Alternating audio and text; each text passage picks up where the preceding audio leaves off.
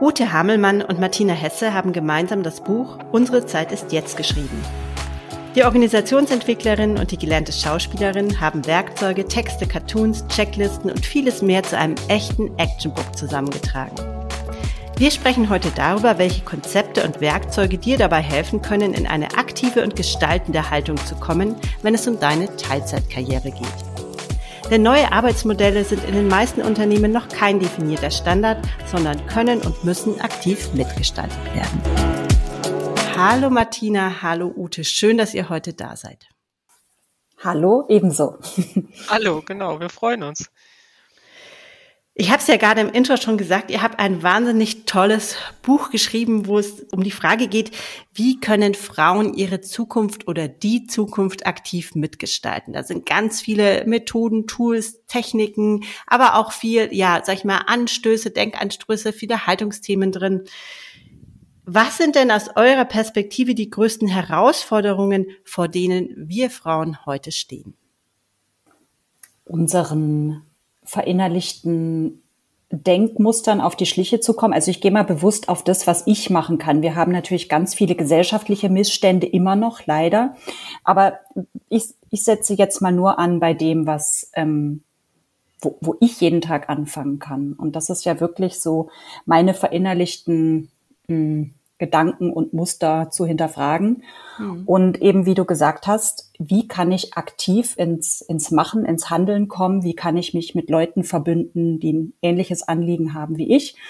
Sozusagen, dass das, was ich in die Welt bringen möchte, auch im Sinne meiner Kinder, sage ich mal, größer werden kann und selbstverständlicher wird.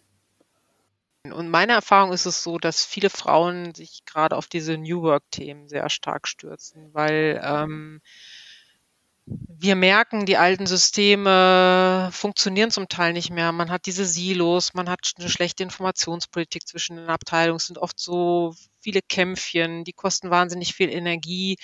Ähm, und wir merken, dass die, ähm, sag ich mal, New Work-Themen oder auch Agilitätsthemen neue Strukturen und neue Möglichkeiten bieten, anders zu arbeiten, so dass es, ich glaube, harmonischer verläuft und auch insgesamt gleichberechtigter. Und ich, man möchte jetzt nicht in Stereotype verfallen, aber ähm, dieses Thema Harmonie und auch Gleichberechtigung, das ist, glaube ich, schon was, was uns Frauen sehr umtreibt. Gerade auch im Hinblick auf, sage ich mal, die traditionellen alten Strukturen, die ja doch sehr männlich dominiert sind. Ja, ich glaube, wir erleben gerade einen massiven Wandel in der, in der Arbeitswelt und man könnte es, glaube ich, also da bin ich bei dir so bezeichnen, dass du sagst, es gibt gerade eine Bewegung von der sehr männlichen Führungskultur in eine eher durch weibliche Qualitäten vielleicht auch geprägte Arbeitswelt. Das ist ein sehr spannender Wandel, der da stattfindet. Gibt es denn bei euch auch ganz persönliche, einen ganz persönlichen Bezug zu diesem Thema? Also was hat euch denn auch persönlich vielleicht motiviert, dieses Buch überhaupt zu schreiben oder euch mit dem Thema auseinanderzusetzen? Bei mir war es ganz klar ähm, das Thema überhaupt Agilität. Also ich habe also ich habe ja sehr lange in einem sehr traditionellen Unternehmen gearbeitet, so mit sehr traditionellen Arbeitsweisen, funktional und Wasserfall. Habe dann das Thema Design Thinking kennengelernt und habe schon gedacht, wow, so will ich arbeiten. Das ist meins. Ich habe auch nebenher immer viel im kreativen Bereich gearbeitet. Also ich kannte das schon, aber ich habe das überhaupt nicht irgendwie auf die Arbeitswelt richtig übertragen können, zumindest auf die wird, also in der normalen Wirtschaft, sage ich mal in Anführungszeichen. Ich bin auch keine studierte Betriebswirtschaftlerin und dann dachte ich, naja, Wirtschaft muss halt so funktionieren, die Systeme müssen halt so sein, so, keine Ahnung. Bis ich dann feststellte, nee, gar nicht. Also die können auch ganz anders sein. Und habe mich dann sehr tief in dieses Thema reingegraben, also von Design Thinking über Agilität und Scrum und bin dann bei der Systemtheorie gelandet ganz zum Schluss und hatte ganz viele Aha-Erlebnisse auf diesem Weg und ähm, ja, da, also ich glaube, diese Begeisterung ist dann auch auf den Verlag übergesprungen, als wir unser Buchprojekt vorgestellt haben, Martina, oder? Ja, für mich war so ein begeisternder Moment auch zu merken, wir kommen ja wirklich aus zwei Welten. Ähm, wir haben uns, wir haben ganz viel gemein und wir haben, wenn wir uns zusammentun, entsteht da was, entsteht eine Kraft daraus. Und auch für mich die Erfahrung, ähm, ich mit meinem Hintergrund als Schauspielerin und als Schauspieldozentin ähm, kann diese neuen Ansätze total verstehen. Ich weiß tatsächlich, wie sich diese Prozesse anfühlen. ich mhm. weiß, wie sich Innovationsfähigkeit anfühlt. Ähm, auch so, ich Ute hat mir dann ganz viel Sachen gegeben, Otto Schamer und ich habe dann immer so ihr Nachrichten geschickt. Also es gibt ja auch so diese Nachrichtenebene im Buch. Ich, und habe dann immer gesagt, ja, ich weiß, wie sich das anfühlt. Und da war sie dann wiederum sehr irritiert. Und aber auch da irgendwie zu merken, nee, wir finden eine gemeinsame Sprache. Das war auch Arbeit aber es war eine, eine Arbeit, die sich sehr lohnt und auch das jetzt so zu übertragen auf eine gesellschaftliche Bewegung, die wir auch anstoßen wollen, auch aus den eigenen Blasen rauszugehen, zu merken, wie kann man sich zusammentun, was entsteht da eigentlich und wie dann doch auch so Strömungen, ich sag mal aus der Kunst und aus der Wirtschaft auf einmal doch auch zusammenführen und ähm, sich gegenseitig befruchten. Und mir macht das total Hoffnung. Ja, ich finde, das erzeugt eine Dynamik, die mir Hoffnung macht und die wollen wir mit dem Buch auch ganz stark ausstrahlen, dass das auch Freude macht. Und klar, es ist Arbeit auch und wir mussten auch eine gemeinsame Sprache finden und dann war es aber auch Surfen so immer wieder, würde ich sagen. Und das lohnt sich. Also das merkt man im Buch auch total anfällig. Also bei mir ist dieses genau dieses Gefühl auch total angekommen und das fand ich wirklich beim Lesen total spannend. Jetzt geht es ja bei mir sehr stark um das Thema ähm, Karriere in Teilzeit und vor allem Führung in Teilzeit. Und wo ich sozusagen den Anknüpfungspunkt zu eurem Thema ganz stark gespürt habe beim Lesen, war dieser gestalterische Gedanke. Weil ich habe es ja im Intro schon gesagt, Teilzeit gerade in Führungspositionen ist nichts, was gesettelt ist, ist nichts, wo es schon fertige Modelle gibt, die 1a funktionieren, wo jeder weiß, wie es geht, sondern es ist, es ist ein Prozess, es ist ein, ähm, ja, ein Modell, das gerade wirklich am Wachsen ist. Es gibt da schon gute Vorreiter, es gibt Best Practices, denken wir an Jobsharing, denken wir an vollzeitnahe Teilzeitmodelle. Aber es ist, man merkt, in jedem Unternehmen gefühlt muss es immer ein Stück weit neu erfunden werden. Wie es dann ganz konkret geht, auch für die Führungskraft und für das Team. Das heißt, da ist wahnsinnig viel gestalterische Arbeit dahinter. Und da hatte ich beim Lesen des Buches eben den Eindruck, dass ihr Frauen ganz stark ermutigen möchtet, in dieses Tun zu kommen und ihre eigene Realität zu gestalten. Und das ist was, was mir auch wahnsinnig am Herzen liegt. Wie seid ihr denn für euch zu der Überzeugung gekommen, dass das der richtige Weg ist, dass es so gehen kann?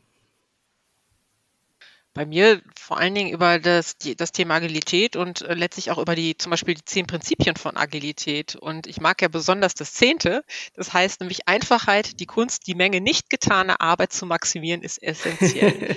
also in Agilität geht's halt nicht darum, mehr zu arbeiten, dass wir wie bescheuert in diesen Mühlwerken äh, der, der Arbeit sind, sondern es geht darum, äh, menschlich zu arbeiten, also face to face, zu überlegen, äh, womit schaffen wir Wert für Kunden, für Menschen, für letztlich die Gesellschaft draußen. In, in keinem Framework steht das Wort Umsatz übrigens im Agilen. Es geht nur um Wert, Wertmaximierung. Der, der Product Owner bei Scrum muss Wert maximieren und dann so drüber nachzudenken, was ist denn Wert? Ja, in der heutzutage. Und der Wert ist nicht nur Geld. Nein, Wert bemisst sich aus verschiedenen Faktoren, auch aus nachhaltigen Faktoren. Und dieses ganze Konstrukt, dieses wirklich ganzheitliche Denken, die systemische Denken, Arbeiten in Rollen, weniger arbeiten, wirklich zu reflektieren, äh, was will ich denn, wie will ich arbeiten, welchen Sinn macht meine Arbeit. Ähm, das hat das, das hat mich total überzeugt und letztlich es geht ja auch in den Teams, in den um Selbstorganisation. Also im Grunde genommen eigentlich geht es um Führung zur Selbstführung. Und je weniger man präsent ist und je mehr sich das Team selber organisieren kann, die Leute auch selber führen kann durch Feedback-Prozesse, durch Reflexionsprozesse, umso besser macht man seinen Job. Und ich finde diese Kombination als Führungskraft eigentlich eher Coach zu sein und Menschen in ein Potenzial zu bringen, eine Fähigkeit zu bringen, ist ja was ganz Tolles und was ganz, ganz Schönes. Und da braucht es jetzt aus meiner, in meiner Minimum jetzt auch keinen Fulltime-Job, genau. sondern da braucht es Aufmerksamkeit zum richtigen Zeitpunkt in Dinge reinzugehen aber nicht, ich musste acht Stunden sitzen und irgendwas machen. Hat auch was mit Ökonomisieren zu tun ne? und die richtigen Dinge zu tun. Und das ist aber Übungssache. Und das hat wieder was mit Spüren zu tun. Man muss die richtigen Dinge ja erstmal erspüren.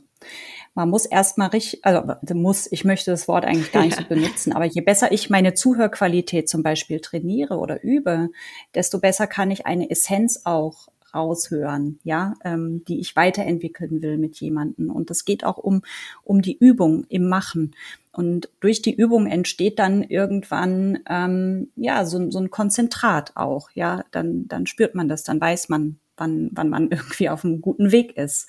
Genauso wie wie man in einem Kreativprozess ja auch merkt, ach jetzt haben wir's. Ne? So, das das kennt glaube ich jeder aus dem eigenen Leben, aber das ist was, was man fühlt. Und ähm, das, das ist erlernbar. Also das weiß ich als Schauspielerin. ähm, wir erlernen ja Techniken, wie wir uns selber befähigen, in die Handlung zu kommen. Schauspielerei findet nur durch Handlung statt. Ich kann mir noch so viel denken, lesen, überlegen. Letzten Endes gibt's tun oder nicht tun. Und das ist auch das, wo wir beide gemerkt haben, ähm, das wollen wir gern vermitteln. Also ähm, und ja, dahingehend dann auch die richtigen Dinge zu fühlen und sie dann auch umzusetzen. Also ich habe jetzt zwei Dinge gehört, die mich total angesprochen haben. Zum einen dieses Führungsverständnis, Ute, das du beschrieben hast, wo ich auch fest davon überzeugt bin, dass das eine Riesenchance für das Thema Teilzeit ist, weil sobald wir Führung so definieren, wird eben Führung auch abseits der, des 60-Stunden-Modells möglich, weil ich auch wirksam bin, wenn ich nicht da bin, wenn ich meine Arbeit gut gemacht habe. Klar, es gibt da sicherlich ähm, Grenzen oder Stundengrenzen, das gibt es auch Jobsharing-Modelle, wo es dann schwierig wird, wo einfach das Verhältnis nicht mehr passt und wo es dann Sinn macht, zum Beispiel sich zu zweit zusammenzutun. Aber generell glaube ich auch, dass das eine totale Chance für Unternehmen ist, weil Teilzeitführungskräfte einfach, die sind gezwungen, so ein Führungsverständnis umzusetzen, weil das andere kriegen sie nämlich gar nicht mehr hin. Mit Command and Control komme ich in 30, 25 Stunden nicht mehr klar. Und das, glaube ich, ist eine ganz spannende Geschichte. Und das zweite, Martina, was du gerade gesagt hast, dieses wieder zu spüren und nicht nur in irgendeinem Hamsterrad zu rasen und zu sagen, jetzt arbeite ich alles ab, was da kommt. Das kam auch von dir, Martina, dieses, diese nicht getane Arbeit zu maximieren, finde ich eine super schöne Idee, weil ich glaube, wir stecken sonst gerade als Führungskräfte oft in so einem totalen, in so einer Rödelei drin und kommen gar nicht mehr dazu zu spüren, was braucht's jetzt eigentlich? Was sind denn die Dinge, auf die der Fokus gehen sollte? Was ist jetzt eigentlich wirklich wichtig? Und was wird einfach nur getan, weil irgendjemand sagt, dass es getan werden muss? Ja. Oder weil wir selber meinen, dass wir es tun müssen, uns aber gar nicht mehr, weil vielleicht war es für meine Oma mal richtig, aber für mich halt nicht mehr so. Ne? Also super spannende Gedanken und das glaube ich, diese, diese Idee mal als, als Teilzeitführungskraft für sich mitzunehmen und zu sagen, okay, ich gucke jetzt mal, wie brauche ich eigentlich, welchen Mehrwert schaffe ich denn in meinem, mit welchen Rollen und mit, mit welchen Aufgaben, die ich übernehme und was ist vielleicht Crap, was kann weg, macht vielleicht keiner mehr, ja, so und dann passiert auch nichts Schlimmes. Ich glaube auch, ich glaube, es auch die Fähigkeit, wirklich auch mal rauszugehen, Schritt zurückzugehen. Also nicht so in diesem Hamsterrad zu sein oder auch, das haben ja auch dieses Phänomen dieser Hyperinklusion, haben ja auch leider auch viele, kenne ich auch von mir selber, weil ich auch im alten Unternehmen, dass man sich dann für alles verantwortlich fühlt und nein und das und man muss alles mithören und muss überall dabei sein. Und ich finde, das ist ja auch ein Vorteil von, von Teilzeit, dass man wirklich äh, auch mal wirklich öfter rausgeht und nochmal eine Metareflexion macht, weil man eben auch gerade einfach nicht da ist und ähm, diesen, diesen Abstand zu haben und dann wieder neu auf Dinge drauf zu gucken, ähm, halte ich äh, mittlerweile auch für eine gute Fähigkeit umzuführen, weil man auch nicht so wahnsinnig, man ist auch vielleicht noch nicht immer so ultra emotional, bezieht auch vielleicht nicht immer alles unbedingt auf sich, hält sich selber auch nicht so, so wahnsinnig wichtig, sondern man ist einfach wirklich dieses unterstützende Element, was so von unten her hält, mehr oder weniger der anderen Seite bietet, bietet es Teams die Möglichkeit, sich auch zu entwickeln. Ich habe das selber gemerkt in meinen Elternzeiten, dass wenn man mal weg ist, dann passiert auch wieder was sozusagen in den Strukturen, ja, weil Menschen plötzlich neue Aufgaben übernehmen müssen oder wollen und es findet auch wieder eine Entwicklung statt und wie du sagst, auch zu merken, äh, wo ist eigentlich die eigene, wo ist der wirklich der eigene Wert und wo braucht es mich vielleicht gar nicht, ja? Wo bin ich denn gar nicht so wichtig, ja, wie ich vielleicht gemeint habe? Das ist auch eine schöne persönliche Erfahrung auf jeden Fall. Jetzt geht es in eurem Buch ja auch sehr viel um Tools und Techniken. Ihr habt da ganz viel zusammengetragen. Was sind denn eure Lieblingshacks oder Tools aus dem Buch, wenn ihr konkret an das Thema Vereinbarkeit, Führung in Teilzeit denkt? Was fällt euch da ein? Priorisieren. Da sind wir aber wieder bei die richtigen Dinge tun. Also ähm, Arbeit sichtbar machen.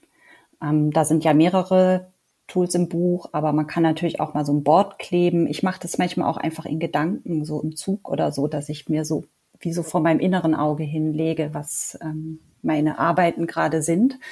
Und dann wirklich auch guck, so was ist wirklich wichtig. So, ähm, weil um aus diesem Berggefühl äh, rauszukommen und dann wirklich auch machen, nicht, nicht, nicht rumdödeln, hinsetzen, machen nächstes machen, so. Und zwischendurch auch wieder Pausen machen.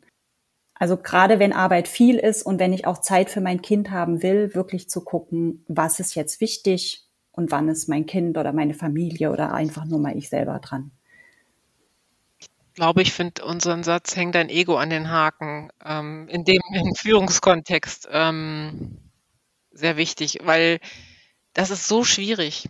Also ich arbeite jetzt eben im neuen Kontext, im agilen Kontext und ähm, bin da eben als Scrum Master wirklich Servant Leader ne, von so einem Team. Also ich gucke natürlich, dass der Prozess läuft, aber ich bin wirklich einfach irgendwo in dem ganzen Teamkonstrukt. Nichts Besonderes so, ja. Und das ist so, also natürlich finde ich, als Scrum Master hat man schon eine besondere Aufgabe, aber so ist es nicht so in den alten Strukturen, da bist du halt wer, wenn du Referatsleiter bist, wenn du Abteilungsleiter bist. Und entsprechend äh, äh, ist ja bei vielen auch, dass sich daraus ihr Selbstgefühl speist. Und wir haben diese Muster so verinnerlicht, dass jemand ist erfolgreich, wenn er Führungskraft ist. Und dann ist er auch einfach was Besseres. Er ist einfach, er ist einfach schlauer, er ist einfach, er performt halt besser und er ist einfach ja, ein super Mensch, ja, wenn jemand überhaupt Führungskraft ist.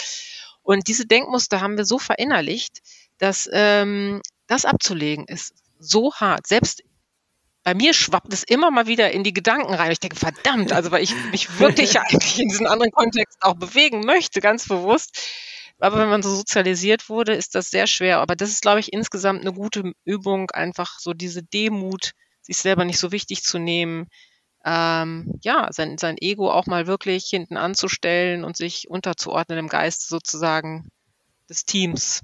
Das ist, glaube ich, gerade für Führungskräfte, ich war ja nie eine in dem Sinne, ist das eine verdammt schwere Übung. Das kann ich bestätigen. das ist eine Lernkurve. Ich weiß auch gar nicht, ob man die hinbekommt, so ab so einem gewissen Alter. Doch, das glaube ich schon. Das glaube ich schon, wenn man sich darauf darauf einlässt. Also ich glaube, es braucht schon gegen, auch ein Gegenüber, das, sage ich mal, mit Rückschritten umgehen kann, ja, oder mit Rückfällen umgehen kann. Das habe ich an mir selber auch oft gemerkt es braucht dann Menschen im Team, die Courage haben, auch zu sagen, hey, jetzt machst du gerade den Scheiß oder jetzt bist du gerade wieder so, ja. wie du eigentlich nicht sein willst. Ja, solche Menschen braucht man mhm. im Umfeld. Ich glaube, die sind wahnsinnig wertvoll und, und wichtig. Also Menschen, die sich auch mit gemeinsam mit einem auf diese Reise begeben. Deshalb glaube ich auch, dass Führung in Teilzeit immer ein Teamprojekt ist. Ja, es ist ein Teamentwicklungsprojekt, weil sich, wenn, wenn du dich veränderst in deiner Führungsrolle, muss sich auch die Zusammenarbeit, das Verständnis des Teams verändern. Ich glaube, es braucht dann viel, wirklich viel Kommunikation und viel, ähm, äh, viel Feedback, weil ich könnte mir vorstellen, dass dann doch wieder diese alten Muster durchstellen, was macht die eigentlich den ganzen Tag oder ne oder was wie, wie kann man denn dann führen? Also diese alten mentalen Modelle nach dem Motto, der, die Führungskraft muss doch immer da sein, immer präsent sein. Die muss doch mal, was macht der eigentlich den ganzen? Die, die muss doch mal hinterhergehen, da muss doch jetzt mal jemand was sagen und so. Ja, also dieses ähm, ja auch dieses Aushalten können mal von neuen Modellen, das fällt uns ja auch wahnsinnig schwer als Menschen. Ja, also es ist eine, um sozusagen den Bogen wieder zu, zu schlagen, es ist eine irre Herausforderung zu sagen, ich äh, bin als vielleicht erster oder einer der ersten Personen als Teilzeitführungskraft in einem Unternehmen, gerade in einem klassischen hierarchischen Unternehmen. Das ist echt eine, eine Reise, auf die man sich da begibt, aber eine Reise, die auch wahnsinnig Spaß machen kann, die unglaublich viel Freude machen kann, so habe ich es selber auch erlebt. Und euer Buch ist da auf jeden Fall ein guter Reisebegleiter. Spaß machen ist auch ein wichtiges Wort dabei. Es darf wirklich auch Spaß machen. Veränderung darf Spaß machen. Auch so ein, so ein neues Modell bei sich selbst zu etablieren, das darf auch Spaß machen. Klar hat man Tage, wie Ute sagt, wo man denkt, ach, heute bin ich wieder in so einem alten Ding gelandet. Aber die neuen Erfahrungen sind ja auch echt was Schönes. Und die Schauspielerin in mir sagt immer, man kann es alles üben. Also äh, führen, führen lassen ist auch eine Übung im Schauspiel. Wir müssen in der Szene beides können und ich muss, musste das geführt werden, auch erst erlernen. Und mittlerweile kann ich es mir aussuchen und das ist voll das ein Gefühl von Freiheit. Ich danke euch beiden für dieses wirklich sehr inspirierende Gespräch und die tollen Einblicke in eure Leben und in euer Buch. Ich wünsche euch alles Gute. Mit dir auch. Dankeschön.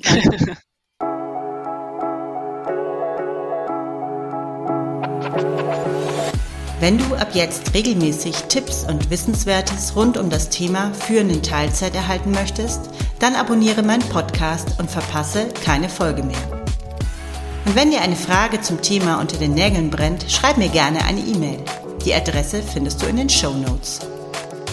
Mein Name ist Johanna Fink und ich unterstütze dich dabei, als Führungskraft in Teilzeit erfolgreich durchzustarten.